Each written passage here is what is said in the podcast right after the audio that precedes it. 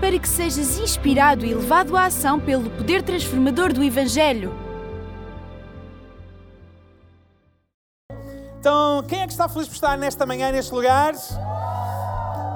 Uh, de facto, o pessoal das nove e meia estava, era menos gente, mas era mais barulhenta do que vocês, ok? Uh, eu costumo dizer que a malta das, uh, das nove e meia é mais espiritual porque uh, vêm cedo à igreja. Eles não se deitaram tarde como vocês. Ninguém sabe por onde é que vocês andaram, até que horas vocês, não é? o pessoal que vem às nove e meia é mais espiritual que vocês, porque depois também ninguém sabe para onde eles vão depois agora da reunião das nove e meia. Não, na realidade, na realidade, o pessoal das 11h30 é o pessoal mais espiritual de todos, ok? É o pessoal. Eu tenho de confessar. Hoje nós estamos a, também a transmitir para o Campus do Porto. Campus do Porto. Ok? Uh, eu vou já explicar porquê. Uh, e a razão de nós termos uma bicicleta em palco. Uh, quantos de vocês já viram um cão andar de bicicleta, mas numa bicicleta de estrada? Quantos de vocês já viram? Quantos de vocês já viram? Nunca ninguém viu? Também não vai ser hoje, ok? Uh, não temos essa pretensão. Eu já vou explicar o que é que a bicicleta está aqui a fazer. E antes de tu tomares o teu lugar, cumprimenta as pessoas que estão aí perto de ti. Se elas já vieram contigo, uh, ótimo. Olha, é uma oportunidade de tu fazeres as pazes aí. Uh, não é? Pedir perdão, reconciliar, olhares à tua volta, avaliares à tua volta. Ok? You never know. Ok? Pessoal também do Campos do Porto que está aqui hoje. Ok? Pessoal que faz parte da equipa de produção, Alison e a Bruna, muito bem-vindos, ok? Vieram de tão longe só para me ouvir, ok? Eles nem estavam por aqui nem nada, ok? Uh, então, nós vamos dar uma salva de palmas à nossa banda. Pessoal, muito obrigado, vocês foram incríveis, obrigado, ok?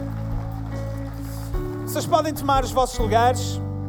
A razão de hoje nós termos uma, uma bicicleta em palco, e eu pedi a uma pessoa aqui da igreja que eu sei que também dá assim umas voltas de bicicleta, é porque hoje eu vou uh, estar, para vocês é a, primeira, é, é, é a primeira vez, os assuntos são estanques, mas uh, quando uh, o patrão me pediu para vir pregar aqui, eu disse, Pastor Mário, uh, olha, eu estou numa série de mensagens, eu não gostaria de interromper, depois eu vou para férias e eu não quero interromper, eu faço isso com uma condição que é transmitir isto para o Porto. Hoje é a segunda semana desta série, para vocês é, é, é a primeira. E se vocês quiserem ouvir o resto da série, eu terei todo o prazer em voltar para cá. Vocês só têm que falar depois com o pastor para ele, ok? Uh, e, uh, e, a série de hoje chama-se O Raios, ok? Então, esta é a mensagem. E hoje eu vou falar acerca de, de um assunto específico, que ele começa hoje e termina hoje. Um, para o Campos do Porto ele tem, tem vários assuntos. E O Raios, porque hoje eu queria partilhar com vocês uma das experiências uh, mais assustadoras que eu já tive nos últimos, nos últimos anos. Talvez uma das experiências mais assustadoras da minha vida. E desde há muitos anos, eu, eu, eu, eu, sempre pratiquei muito desporto, mas eh, por causa de razões de saúde, há alguns anos atrás eu comecei a praticar uh, atletismo e eu saí dos e, quase 120 quilos para, para 80 quilos em poucos meses, perdi muito peso, comecei a correr uh, uns minutos, depois os minutos já não serviam, depois a gente já começa a pensar nas distâncias e depois já começa a olhar para os outros a, a fazerem provas de 10 quilómetros e a gente percebe que 10 km é fichinha e a gente já está sem inscrever em provas de meia maratona, maratona, de ultramaratona e eu cheguei a fazer provas de 100 milhas, ou seja, 100 milhas são 160 e tal quilómetros. E, e há um ano atrás, precisamente agora, há um ano atrás, eu descobri que eu vinha a desenvolver, já desde os tempos de jovem, eu já tinha problemas num joelho, por causa dos meus tempos de voleibol, uh, várias torções de joelhos, eu comecei a, a, ter um problema, a desenvolver um, um, problema que me impede de correr. E se eu não fizer exercício físico, eu vou ficar demasiado magro. Eu fico de tal maneira magro que fico feio. Então, eu, para não ficar feio, eu tenho de. eu tenho de praticar desporto. E, uh, e, eu comecei desesperado, e agora o que é que eu faço? Eu saí de, de, de, corridas de grande intensidade, com muitas horas de treino, para agora eu não posso fazer nada, e comecei a entrar num desespero. De repente, um, uh, em, em, conversa com um dos médicos e, uh, e também com um colega meu, e ele diz assim: Porquê é que não experimentas ciclismo? E disse assim: Bem, eu gosto de andar de bicicleta, mas eu nunca me vi andar de bicicleta. Uh, arranjaram-me uma bicicleta, uh, doaram-me uma bicicleta, uma boa bicicleta, e eu comecei a andar. E eu, eu confesso que um ano depois eu estou apaixonado pelo ciclismo. O ciclismo é uma coisa, eu sempre gostei de ver, volta à França e tal, o giro, não é? A, a Vuelta e tal, não é? E não sei o quê, e já há muitos anos. E agora, de repente, vejo-me em cima de uma máquina destas. Esta não é a minha máquina por razões óbvias. Primeiro, pela cor, eu nunca ok?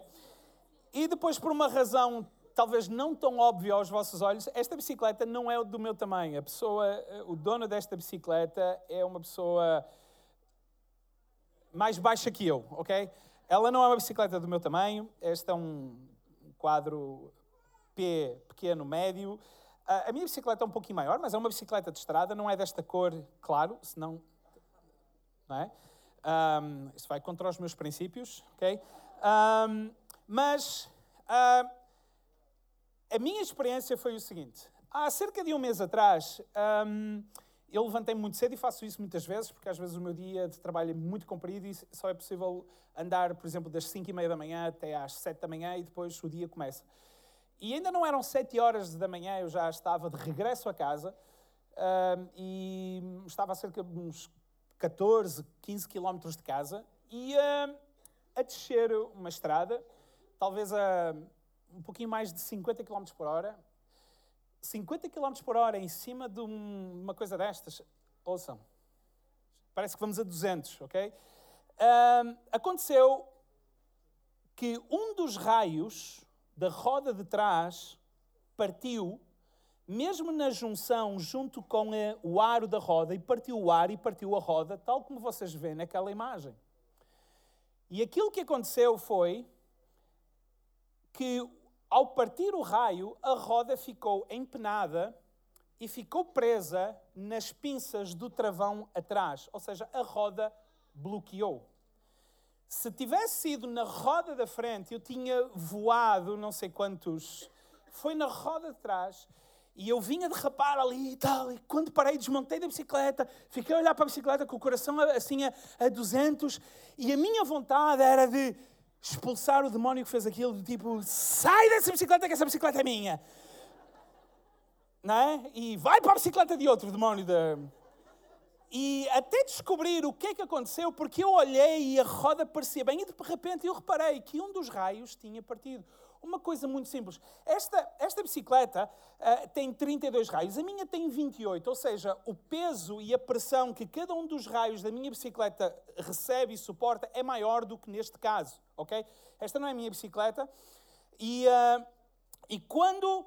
Uma, uma das coisas incríveis é que a gente olha para uma bicicleta e talvez uma das últimas coisas, ou se calhar vocês não olharam para esta bicicleta, foi os raios. Quando a bicicleta entrou em palco, vocês repararam, bem, é uma bicicleta de estrada, é, é uma bicicleta de corrida, é, é vermelha e branca. Aleluia! Para outros é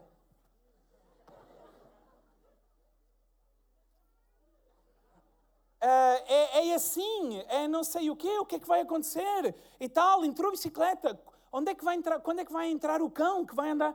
É, vocês começarem a imaginar, mas eu duvido que alguns de vocês, ou quantos de vocês, olharam para os raios da roda. São coisas que a gente, elas passam despercebidas. Mas deixem-vos dizer, são uma das peças fundamentais deste aparelho. Porque eles suportam o nosso peso até ao eixo da roda, o chamado cubo da roda, e é aquilo que permite o correto funcionamento desta máquina. Deixa-vos dizer uma coisa: a nossa vida é como uma destas máquinas. Às vezes nós negligenciamos alguns aspectos tão simples da nossa vida que podem colocar em causa toda a nossa vida. Sabem, eh, eu de vez em quando pego na minha bicicleta e depois de X quilómetros eu levo a bicicleta até à loja uh, onde eu adquiri a bicicleta e, e, o pessoal é muito meu amigo e eu na brincadeira entrego a bicicleta para, para os mecânicos e, e, digo sempre na brincadeira, olha, para lavar e aspirar, ok? E eles já sabem, manutenção, eles vão pegar na bicicleta, eles limpam a bicicleta, eles desmontam a parte mecânica, eles limpam, retiram o excesso de óleo, porque o excesso de óleo é tão prejudicial como não ter óleo, porque o excesso de óleo vai fazer com que se acumule lixo e depois a gente não consegue fazer o shift das mudanças corretamente, ou seja, eles vêm eles medem as tensões dos cabos dos travões, a ver se as pinças, os calços dos travões uh, estão bem. Uh, enfim, eles, uma manutenção completa. Sabem, nós às vezes precisamos de vir ao mecânico dos mecânicos, trazer a nossa vida para manutenção também. Mas, deixem-vos dizer uma coisa: é possível vocês estarem a trazer a vossa vida à igreja, à loja das bicicletas, e não permitirem que o mecânico pegue nela. Porque vocês podem estar a trazer a vossa vida à igreja e levar a vossa vida para casa da mesma maneira como ela entrou aqui. E nada acontece. E vocês levam os problemas com vocês. Sabem, algumas das coisas que acontecem, que nós temos de ter cuidado, é o trânsito, são os buracos na estrada, são os outros ciclistas, são as pessoas, são os, os sinais, uh, uh, os semáforos, não é? os sinais de trânsito. Nós temos que, uh, temos que respeitar todas essas coisas, ok? E, a limpeza da máquina. Sabem, todos nós, nós precisamos de ter a nossa máquina em perfeito funcionamento.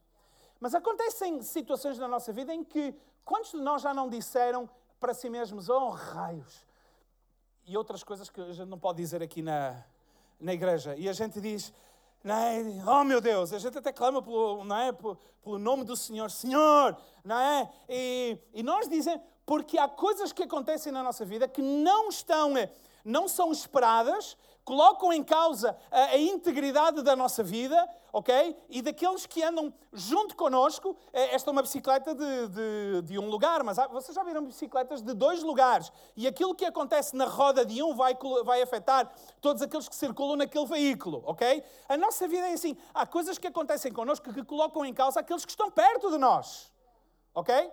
E nós precisamos de trazer a nossa vida diante de Deus. E uma das coisas que nós precisamos de ter muito cuidado com a nossa vida é o cuidado do nosso coração.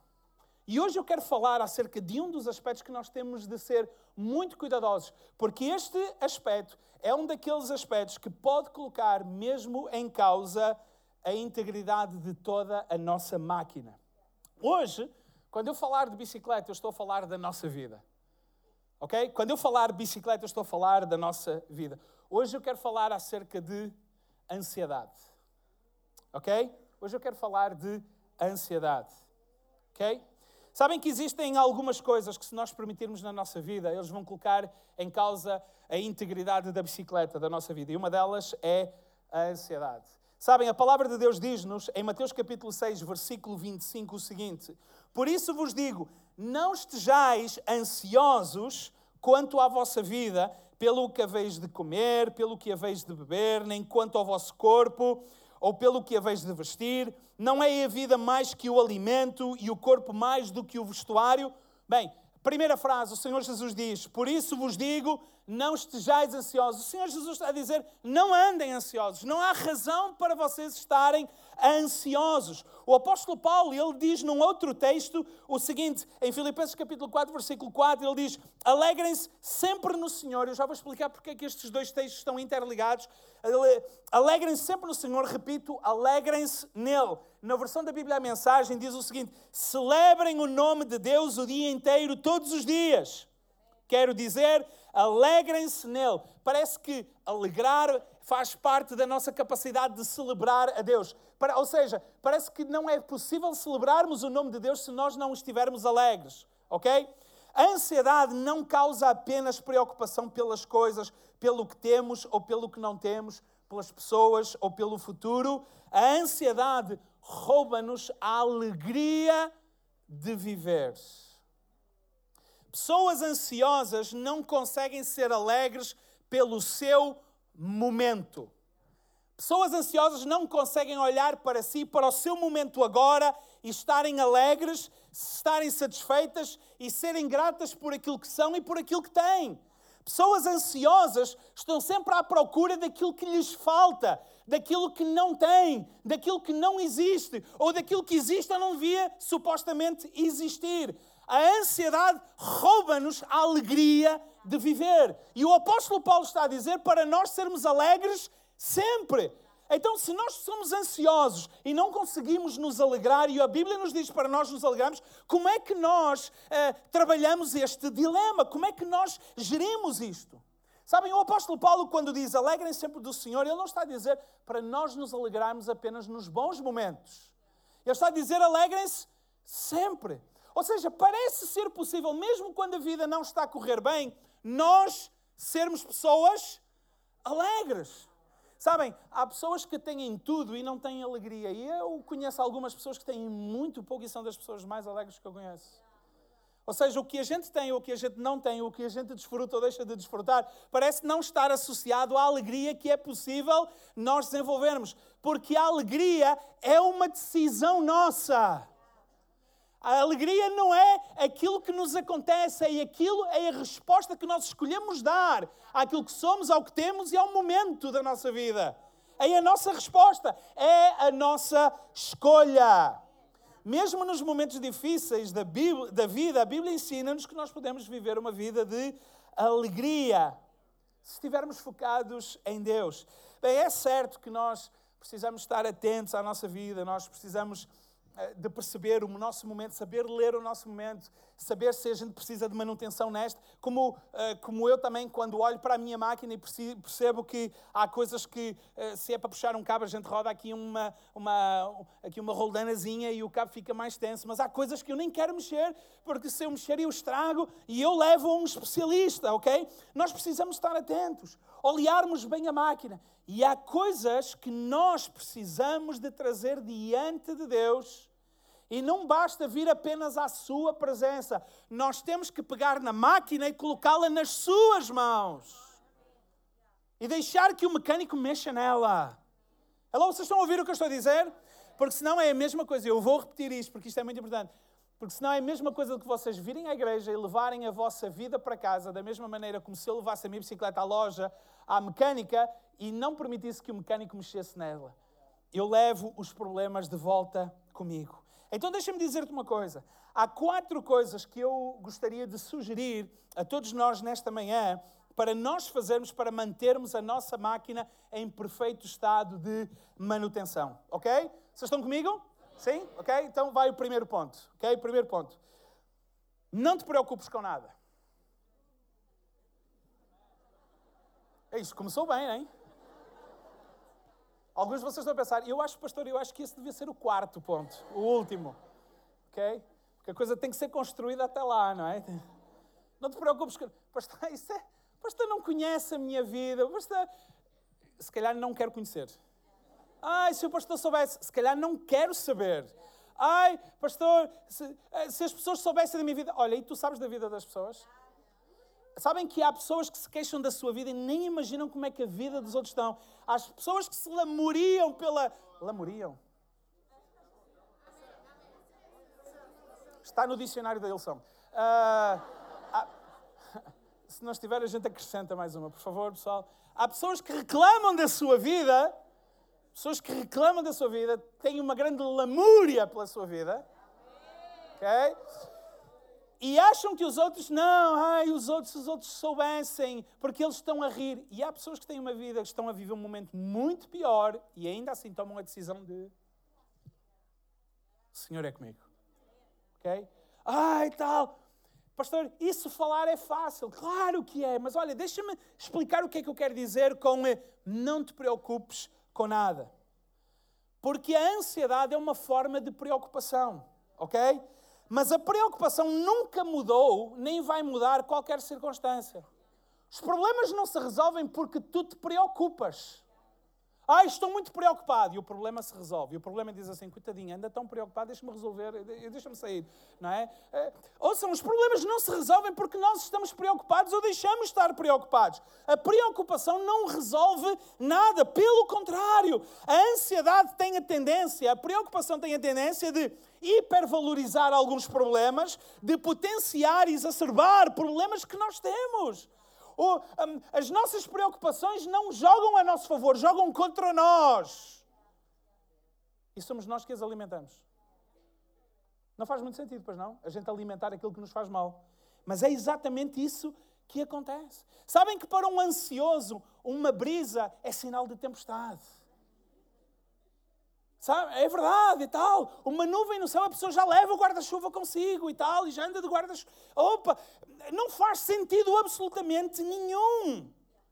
Mas como é que nós resolvemos isto? Como é que nós nos despreocupamos? Sabem uma das coisas interessantes que eu tenho descoberto? É que a preocupação, segundo os psicólogos, é um comportamento que é aprendido. É um comportamento que a gente aprende. Aprendemos isso com os nossos pais, aprendemos com as pessoas à nossa volta, aprendemos com os amigos, com os colegas de trabalho. E é por isso que pessoas que estão sempre ao lado e trabalham muitas horas ao lado, por exemplo, de uma pessoa que é super negativa, negativa, não é? É muito mais fácil tu entrares debaixo daquela nuvem escura de chuva e de trovoada do que o teu sol brilhar ali.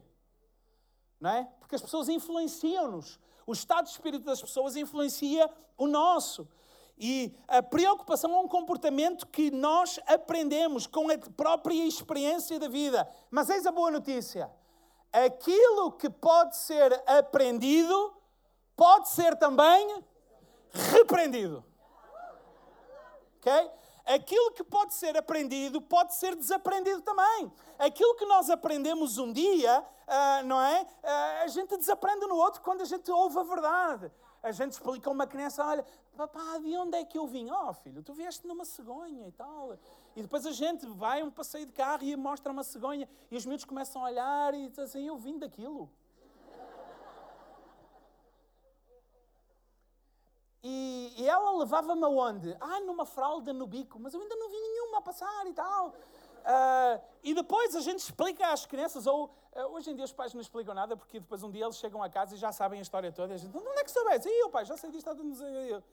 É? Uh, e a gente aprende uma coisa e depois a gente aprende a verdade. Ou seja, aquilo que tu podes aprender, podes também desaprender. Ou seja, se eu sou uma pessoa ansiosa ou preocupada por natureza, coisa que não existe porque é um comportamento adquirido, tu podes também desaprender isso também, ok? Mateus capítulo 6, versículo 36, o Senhor Jesus diz assim: Portanto, não se preocupem com amanhã. Repita comigo: não se preocupem. Não sou eu que estou a dizer. É o Senhor Jesus. Portanto, não se preocupem com o amanhã, porque o amanhã trará as suas próprias preocupações, porque basta cada dia o seu próprio mal. Sabe uma coisa incrível deste versículo?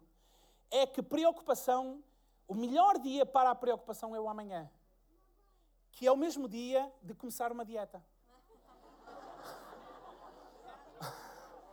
melhor dia para se começar uma dieta é amanhã. Quando é que vais começar? E amanhã, gente, porque o amanhã não é um dia, o amanhã é sempre para a frente. E a gente. Reparem o que é que o Senhor Jesus está a dizer. Deixem as vossas preocupações para, para um momento que não vai ser real. Ou seja, vocês estão a empurrar alguma coisa que não, é, não existe para este momento, que é empurrem-se para a frente. Uma sugestão minha, ok? Quando vocês pensarem na dieta, levem o projeto da dieta junto com o projeto das preocupações. Juntem as duas coisas e comecem amanhã. Comecem amanhã. Amanhã é o melhor dia para me preocupar com isso. Tu não, não queres saber? Eu quero saber disso. Mas não estás preocupado? Eu escolhi preocupar-me com isso amanhã. Ok? Amanhã. Amanhã. É como se o Senhor Jesus estivesse a dizer: não é para abrir o guarda-chuva enquanto não estiver a chover. Porque é isso que a gente faz com as preocupações. Ok? A gente abre o guarda-chuva e as pessoas dizem: Mas porquê que estás o guarda-chuva aberto? É porque vai chover. Mas é verão. Diz assim: Sim, mas o inverno vai chegar. Não, não, não sou uma pessoa ansiosa nem preocupada. Eu sou uma pessoa precavida. Tu não és porque tu és doente. E há, e há pessoas que vivem assim, com guarda-chuva permanentemente, sem necessidade nenhuma, vivem. Gente, vocês estão-se a rir, mas isto é muito sério. Isto é um caso clínico. Há pessoas que vivem permanentemente ansiosas e preocupadas. E alguns de vocês são assim. Alguns de vocês que estão aqui são assim. Ok? Jesus está a dizer: não é para abrir o guarda-chuva enquanto não começar a chover. Porque basta a cada dia o mal que pertence àquele dia. O Senhor Jesus está a dizer: lidem com as coisas do dia no dia, porque as coisas do amanhã é para amanhã. É para amanhã. Ok? Segundo ponto. Vocês estão comigo? Vamos lá? Segundo ponto. Ora sobre tudo. Ok? Ora sobre tudo. Uma das coisas incríveis que nós aprendemos logo quando a gente chega à igreja é perceber que, que vale a pena orar. A oração não é um desperdício de tempo. A oração não é feita a um boneco, a uma estátua. É, a oração é feita a alguém que realmente nos ouve. A oração é feita a alguém que nos ouve e que responde. A oração não é, não é um, um diálogo de, não é unilateral, é um diálogo de duas, via, de duas vias. A gente ora e a gente pode esperar a resposta porque Deus tem resposta para nós, ok?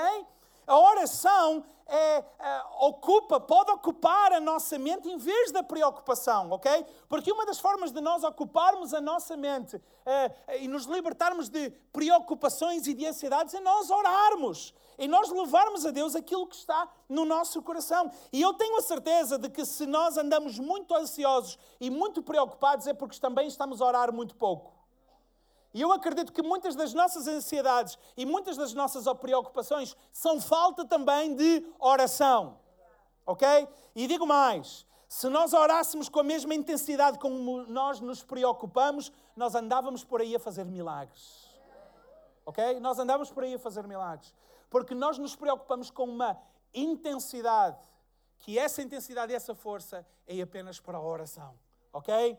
Sabem, até porque orar não é apenas. Nós temos uma, uma ideia de virmos, eh, eh, de oração é vir diante de Deus com umas sacas vazias, como daquelas supermercado, e saímos do momento de oração com elas cheias. A gente traz tanta coisa connosco. Sabem, a oração pode ser isso, mas a oração é trazer diante de Deus sacas cheias das nossas coisas e sair da presença de Deus daquele momento com as sacas vazias, de nós nos doarmos, nós deixarmos lá, de nós nos rendermos de nós deixarmos lá a nossa própria vida. Orar não tem a ver com mudar a intenção do coração de Deus. Orar tem a ver com mudar a nossa intenção para estar alinhado com o coração de Deus. A oração não muda o coração de Deus, a oração muda o nosso. Ok? A oração não muda o foco de Deus, a oração muda o nosso foco. Quando a gente vem à presença de Deus, a nossa vida fica focada. E é daí importante nós orarmos. E orarmos por tudo. E é tão bom nós virmos a uma igreja onde nós oramos por tudo. Deixa-me dizer-te uma coisa: não há assunto que tu não podes deixar num daqueles flyers de oração. Tu podes lá deixar tudo.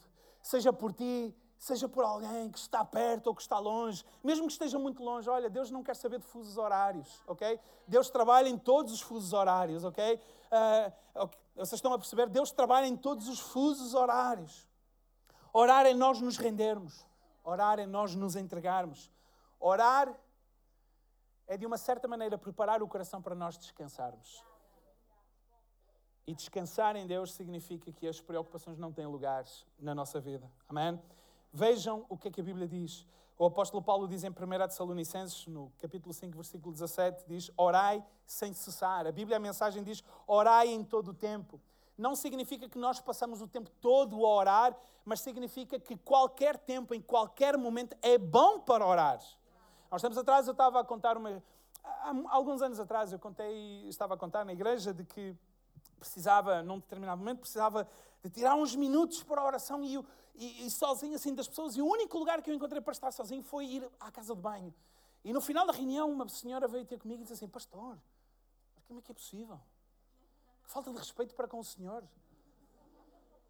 Como é que o pastor teve coragem de levar o Senhor para a casa de banho?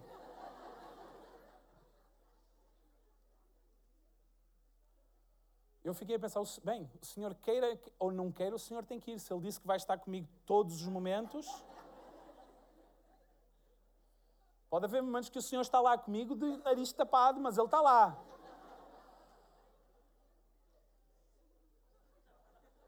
Dá, depois dá para cortar, não dá? Não... Okay. Orai em qualquer momento, qualquer lugar é bom. Ah, pastor, se o pastor soubesse naquela reunião que eu tive para a apresentação, olha, lá naquela apresentação do projeto, tu estás de boca fechada, mas cá dentro estás a dizer, Senhor, abre portas. Senhor, toca na cabeça daqui do meu patrão. Senhor, abre, abre a cabeça deste homem, Senhor. É, oh, quantas e quantas vezes as nossas orações não são uma reunião de oração, são momentos, pequenos momentos, intercalados ao longo do dia. Orai em todo o tempo.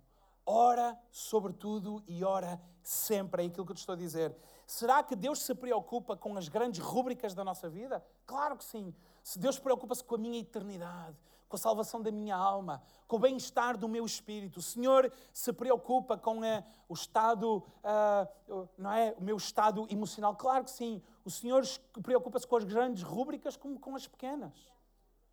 O Senhor preocupa-se com as contas que tu tens para pagar amanhã? Sim, então ora por isso. Ora em todo o tempo, por todas as coisas. Amém? E isso significa levar todos os nossos assuntos em oração. Ok? O apóstolo Paulo diz assim: lançar sobre ele toda a nossa ansiedade, porque ele tem cuidado. Como é que nós lançamos sobre Deus toda a nossa ansiedade? Em, repita comigo, em oração. Em oração. Terceiro lugar, vocês estão comigo? Terceiro, ser grato a Deus por todas as coisas. Ok? Ser grato a Deus por todas as coisas.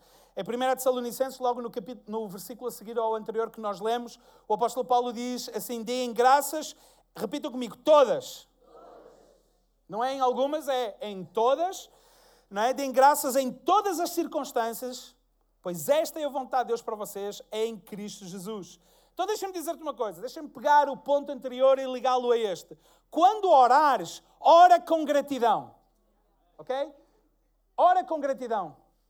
Olha, que tal começar a oração? Eh, eu acho que as piores orações começam, ai Senhor. Eu acho que essas são as piores orações. Eu fico a imaginar Deus ansioso para nos ouvir, não é? A gente vem à igreja no domingo, assim, vamos lá, então, como é que estás, meu filho? E a gente, ai Senhor, e... outra vez. Eu acho que as melhores orações começam, obrigado, Pai. Obrigado, Deus. Obrigado, senhores. Eu acredito que sermos gratos é uma coisa absolutamente incrível.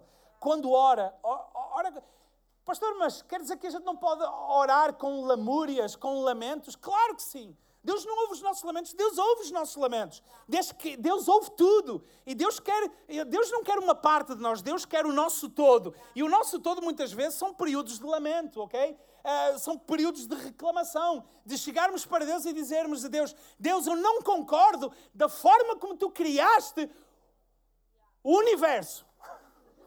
Senhor, eu não concordo com a criação do VAR.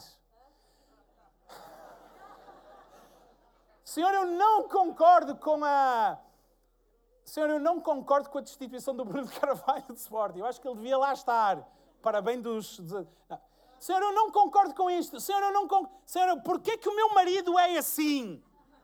Deus vai dizer: Tu já sabias que, eras, que ele era assim quando casaste com ele? Na altura tu achavas é que tinhas capacidade. Vamos mudar de assunto. Um... Mas Deus ouve as nossas orações. Deus ouve. E vocês sabem porque é que eu digo que Deus ouve? Porque nós na Bíblia temos um livro inteiro chamado Lamentações de Jeremias. Ouça, não são as, os louvores de Jeremias, a gratidão, são as lamentações. É um livro inteiro. Ouçam, a gente pega no livro, espreme e pinga as lágrimas do fulano. Sério. O, é um livro deprimente mas que nos ensina que há um Deus que nos momentos deprimentes da nossa vida, Ele não nos deixa, não nos abandona, Ele não vira costas, Ele está presente e muda as nossas circunstâncias. Ele muda as nossas circunstâncias, ok? Vocês sabiam qual é considerado pela psicologia a mais saudável de todas as emoções? Ouçam, e o que eu vou dizer agora é científico, não, foi, não são dados estatísticos que eu inventei é científico. A mais saudável de todas as emoções é a gratidão. Não é o amor, é a gratidão. Os psicólogos dizem que a mais saudável de todas as emoções é a gratidão. Chega a ser considerada por muitos médicos como um fator que melhora o nosso sistema imunitário. Sabem o que é que isso quer dizer? Que quando somos mais gratos, somos mais resistentes a doenças. Somos menos, suscetíveis de sermos ah, tocados por enfermidades. Isso quer dizer o quê? Quer dizer que uma pessoa grata é mais saudável. Pessoas gratas vivem mais tempo e vivem melhores. A gratidão tem a capacidade de tocar até na nossa saúde. Nós somos. É, é possível nós melhorarmos a nossa saúde se nós mudarmos o que sai da nossa boca. Vocês já, já perceberam isto? Ou seja, as pessoas gratas são pessoas mais felizes. Por outro lado, pessoas ingratas tornam-se amargas, tornam-se amarguradas com a vida, porque nada as satisfez nem nada as satisfaz, nada as faz felizes, nada as preenche. As coisas nunca estão bem para elas, conseguem encontrar defeito em tudo e em todos. E o primeiro, essas pessoas dizem que têm um olho clínico, mas é só para os defeitos, as virtudes nunca aparecem. Vocês conhecem assim, ah, eu já topei esta pessoa de longe. Ei, podes ter a certeza que é uma pessoa preocupada, ansiosa. Okay? Podes ter a certeza disto, ok? Conseguem encontrar as coisas más em todo lado. Têm uma perspectiva pessimista de tudo e de todos. Têm uma perspectiva desconfiada de tudo e de todos. E pessoas assim estão sempre debaixo deste peso de uma ansiedade, de uma preocupação, e debaixo deste peso é, infeliz, é, é impossível serem alegres e serem felizes. Por isso, se tu cultivares uma atitude de gratidão para com Deus, para com as pessoas à tua volta, para com a própria vida, isso vai reduzir os teus níveis de stress, de ansiedade, de preocupação e vais passar a olhar menos para aquilo que acontece à tua volta se os teus olhos estiverem preocupados mais com aquilo que vem de cima. Por isso o salmista diz: E levo os meus olhos para os montes, porque é de lá que vai vir o meu socorro, e o meu socorro vem do Senhor que fez os céus e a terra, que não vai deixar vacilar o meu pé, porque aquele que me guarda não está a dormir. Aquele que me guarda não está a dormir. Por isso o salmista diz: E levo os meus olhos para cima, para o meu Deus, para o meu Senhor que fez os céus e a terra. Quarto e último lugar. Vocês estão prontos? Eu estava com medo de dizer quarto e último lugar e alguém dizer amém. Mas ninguém disse. Okay. Ocupa a tua mente com coisas boas. A Bíblia fala sobre isto. Ocupa a tua mente com coisas boas. Bem, se tu queres reduzir os teus níveis de ansiedade e preocupação na tua vida, tu tens de mudar a tua maneira de pensar também. Sabem porquê? Porque aquilo que a gente pensa determina aquilo que a gente sente. A gente não sente por aquilo que acontece, não aquilo que nos acontece provoca alguma coisa cá dentro e a gente come, toma uma decisão consciente, refletida sobre o que nos aconteceu, e a gente então, sobre aquilo que pensamos, tomamos uma decisão de sentir alguma coisa. E aquilo que a gente sente determina a nossa ação. Mas tudo começa, sabem aonde? Aqui. Por isso o apóstolo Paulo diz em Romanos capítulo 12, para nós transformarmos a nossa maneira de pensar pela renovação do nosso entendimento. É aqui que começa, porque se começar aqui, vai ter boas repercussões no agir à minha volta. Aquilo que a gente pensa vai determinar aquilo que vai acontecer, porque determina como nos sentimos e aquilo que a gente sente determina como nós agimos também. Mas isto envolve uma escolha consciente e intencional, em nós decidirmos pensar em coisas melhores. Começa com uma escolha. Ai, pastor, mas eu não, eu não consigo controlar o que eu sinto. Ei, consegues sim. Porque tu podes controlar aquilo que vem à tua cabeça. Ai, pastor, mas os meus pensamentos eu não consigo. Ouça, pensaste, Identificas o que estás a pensar e diz assim: ai vai. Ai, mas como é que eu faço isso? Olha, liga para alguém. Liga para o Ruben Barradas para falar de futebol. Ok? Uh, telefona para o Hélio a perguntar quando é que vai ser o casamento dele.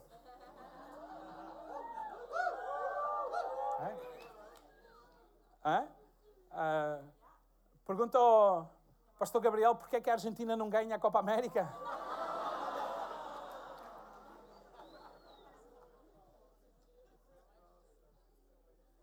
Porque é que o Messi é, é aquilo? Muda a tua maneira de pensar. Tu decides o que tu pensas com as decisões que tu tomas. O pastor não sabe o que está a dizer.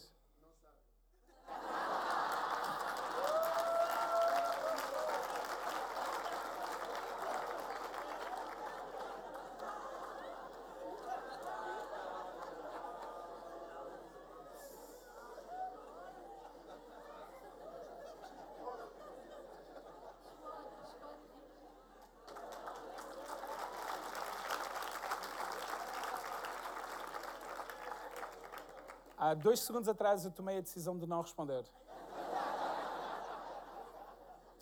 Mas já mudei. Relativamente ao futebol português, eu posso estar em desalinho com eles. Mas quando se fala de Argentina, eu acho que eles concordam com o que eu disse. E então, se falarmos de Messi,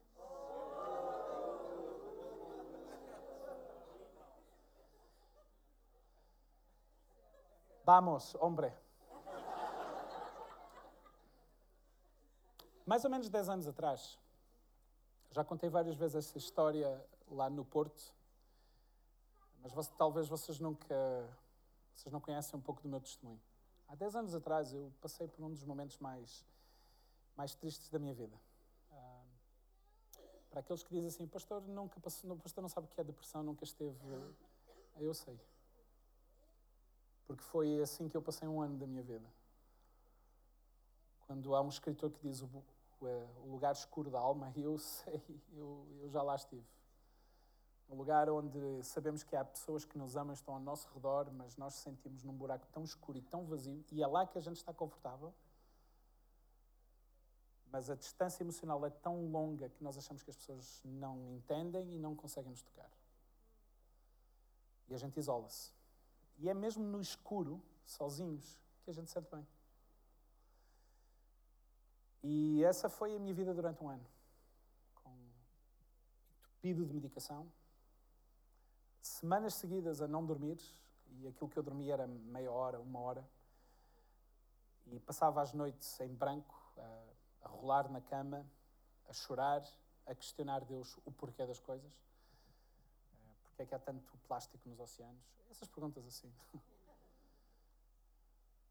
E eu estava a destruir a minha vida e a vida da minha esposa e dos, das crianças, porque eu tornei-me uma pessoa isolada completamente. Então eu sei do que é que eu estou a falar quando eu falo de depressão. E eu lembro-me de uma noite, de um sábado para domingo. E eu estava à frente de uma igreja, era pastor de uma igreja. E eu virei para Deus e disse assim: mais uma vez, vou ter que ir para a frente da igreja e fingir que sou o que sou.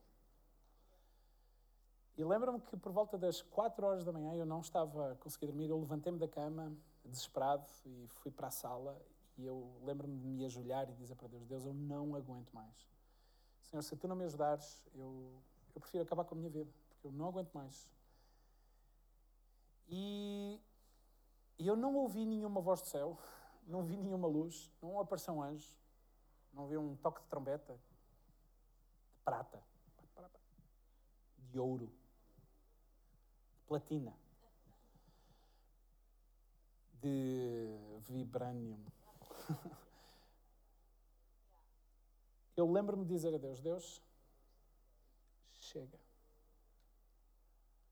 E eu lembro-me de tomar uma decisão e eu identifiquei algumas coisas e eu disse: Senhor, eu peço a tua ajuda para esta decisão que eu vou tomar.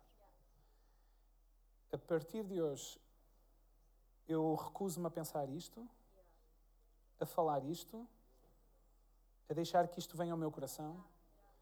Eu preciso de me afastar desta pessoa, desta e desta, e eu preciso de fazer isto, e isto, e isto, e isto. E eu só preciso da tua ajuda, de forças para eu cumprir aquilo que eu estou a decidir hoje. E sabe uma coisa? No dia a seguir, não aconteceu nada. A gente pensa que às vezes tomarmos uma decisão com Deus é a gente, pão, e amanhã está tudo diferente. eu lembro-me de. A minha decisão foi um passo na direção da luz, mas eu ainda tinha um caminho para. Mas eu tomei uma decisão e à medida que os dias iam passando, eu senti que eu, que eu estava cada vez mais, mais perto da porta da caverna onde eu me tinha enfiado. E foi com alguma naturalidade que eu cheguei, depois de algumas semanas, na presença de Deus e, e poder dizer: Deus, eu sinto-me eu sinto-me liberto disto, ou, ou muito perto disso e conseguir perceber as pessoas à minha volta, a alegria de viver, a minha família, a casa de Deus, a graça de Deus sobre mim. Mas eu sei como é que isto começou. Isto começou com uma decisão minha. Não foi alguém que me tirou de lá, foi uma decisão que eu tomei pedir, Deus, ajuda-me, eu preciso de tomar. Eu tomo a decisão, eu não sei se vou. Mas eu confio que tu me vais dar força para eu poder prosseguir. E eu lembro-me de dar passos conscientes para fora daquele lugar escuro onde eu me tinha enfiado há um ano atrás. Eu sei, por experiência própria, e é por isso que eu vos estou a dizer que alegria é uma decisão nossa, que escolha dos nossos pensamentos são uma decisão nossa que aquilo que a gente decide pensar e vai provocar uma reação. E as nossas ações são uma decisão nossa. É aquilo que a gente escolhe, é aquilo que nós decidimos. Há pessoas a, a questionarem e se lamentarem com aquilo que lhes acontece. É verdade, nós andamos todos à chuva e há uns por aí mais molhados que outros. Mas aquilo que nós fazemos e sentimos a partir daquilo que nos acontece é uma decisão nossa. É uma decisão tua. E tu escolhes hoje manteres a tua vida tal como está, a bicicleta tal como está, ou pegares na tua vida e levares, trazeres a tua vida para a manutenção. Mas deixa-me dizer-te uma coisa: é possível de vez em quando acontecerem os desastres que aconteceram comigo. Um raio partir e a bicicleta ficar em causa e a gente correr um risco de um acidente. E é por isso que a gente traz a nossa vida ao mecânico dos mecânicos para manutenção, para evitar desastres destes. De nós, em vez de dizermos aos céus, ó oh, raios, dizemos, ó oh, glória. Aleluia! De nós dizemos, obrigado, Senhor. Em vez de nós lamuriarmos, de nós louvarmos. Em vez da gente reclamar, a gente poder adorar. É uma decisão nossa. Mas és tu que escolhes. E hoje, nesta manhã, eu quero orar por pessoas que querem tomar uma decisão hoje. Sabem, quem sabe há pessoas aqui que estão justamente assim, vivem num estado permanente de ansiedade, de preocupação. E não sabem como resolver isto. E deixa-me dizer-te uma coisa: a Bíblia diz-nos que Deus nos chamou para uma vida e uma vida de abundância. Viver uma, ou viver uma vida de preocupação e ansiedade não é viver uma vida de abundância. Porque quando vivemos ansiosos, nós deixamos de olhar para a nossa volta com olhos de gratidão e dizemos obrigado, Senhor, por aquilo que tu nos dás, para dizermos, Senhor, porque é que tu não me dás como estás a dar aos outros? Porque a gente está sempre focado naquilo que nós não temos. Ou naquilo que os outros têm que nós não temos. Naquilo que os outros são e nós não somos. Olha, deixa-me dizer-te uma coisa. Para o teu bem, é para o teu bem, é para o teu bem que Deus não te dá o que deu a outros. Porque aquilo que tu, quem sabe, estás a querer e ansiar para a tua vida, pode ser aquilo que vai destruir a tua vida. E o fato de tu estás com a tua vida íntegra e da maneira como está, é o fato de Deus dizer: tu não precisas disto. Porque aquilo que é bênção para uns, para ti pode ser uma maldição. Ei, Deus sabe todas as coisas. Deus sabe o porquê. Ser grato ao Senhor. Mas quem sabe, eu, eu, eu quero orar por pessoas que dizem assim: eu, eu estou cansado de viver nesse permanente ansiedade. Eu não consigo olhar à minha volta e dizer obrigado. Ei, quando sair o podcast, ouve a mensagem outra vez, e ouve a mensagem outra vez, e ouve a mensagem outra vez.